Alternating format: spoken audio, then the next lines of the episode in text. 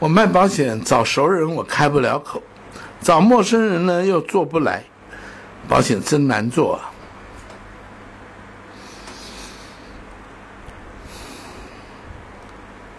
找熟人开不了口，那如果你是推销，那么你去建议，你去说服，那当然，我想可以能够理解。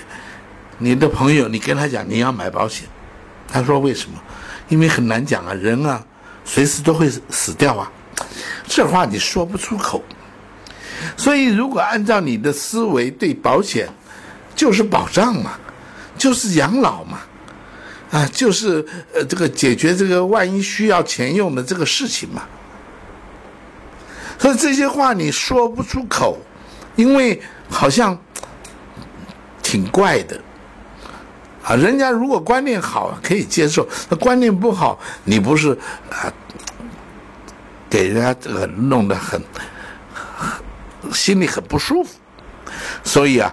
很难开口，最重要的是你怕被拒绝，熟人拒绝了，就面子过不去，而且又不知道该怎么办。本来是好朋友，从此以后变成好像关系变得很冷了啊。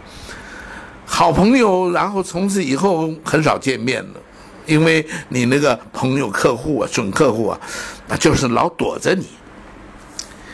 所以啊，你有这个经验，你常常开不了口。所以有很多业务员说：“我宁愿去找陌生人来卖保险，是因为找陌生人没有压力嘛？找陌生人可是很难做啊，当然难做。为什么？人家干嘛理你啊？他已经很讨厌卖保险的了。”何况他又不认识你，你是谁呀？你要跟他讲保险的，出去出去，门都没有，理都不理你，烦都烦死了。你们能卖保险，我看了就讨厌。他的朋友卖保险，他还不好骂他，因为是朋友。而你呢，这个陌生人，你跑来跟他卖保险，你不是找骂？那那不是好好的把你痛骂一顿？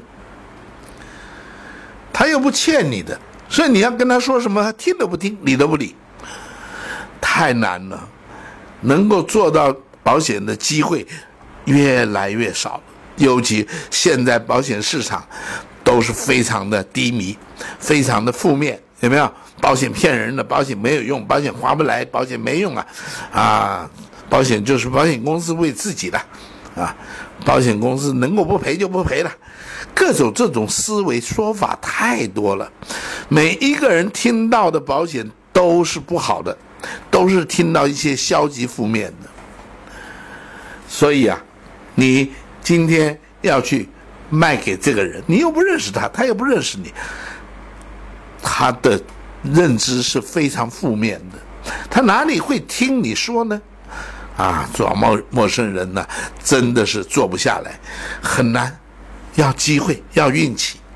王老师是做陌生人出出来的，那么那个时代跟现在时代不一样啊。一九七七年、七八年的台湾啊，经济逐渐起飞，而很多人没有听过保险，而台湾人呢，其实啊也是人呐比较客气。总是给人留几分情面，啊，不会讲话难听，也不会啊，在那边啊啊自以为是的高谈阔论呐，然后人五人六的啊，很不讲理的把人拒于千里之外，大概不会啊，最多就是很小声的说啊，不用了，不用了，啊，不用了，啊，好像讲拒绝啊，还有一点不好意思，台湾人是这样。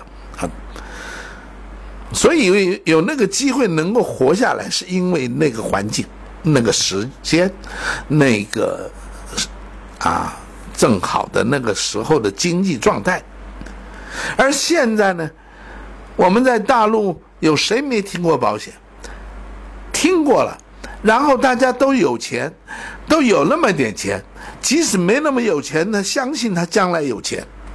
每一个人都在想办法赚钱，都很膨胀，都很自以为是，是不是？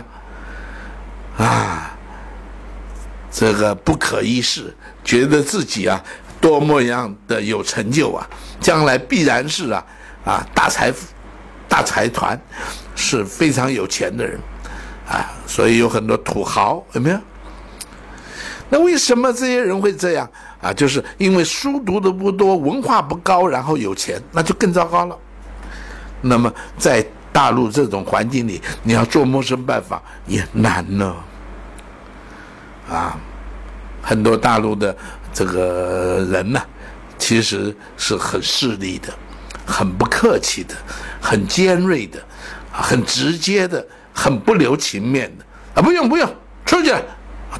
啊！不要来这套，包警我听了就讨厌，滚来滚来滚来！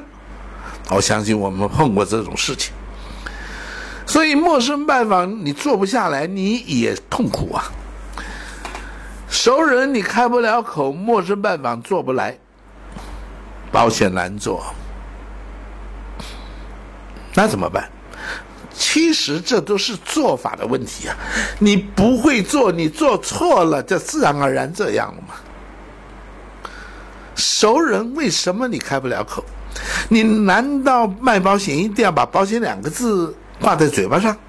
你卖保险一定要讲死亡保障、养老、将来生活晚年活得有尊严，会很痛苦，那没人养啊，老了以后的流落街头，你一定要讲这样的话吗？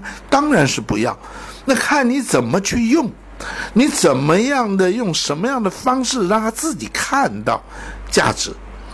尤其所谓的缘故熟人，已经有 facts，我们对他有所了解，我们可以借着这些点切入进去，他就是成交。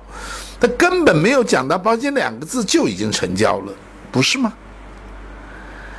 熟人，所谓的缘故，是我们销售绝对应该要做的事。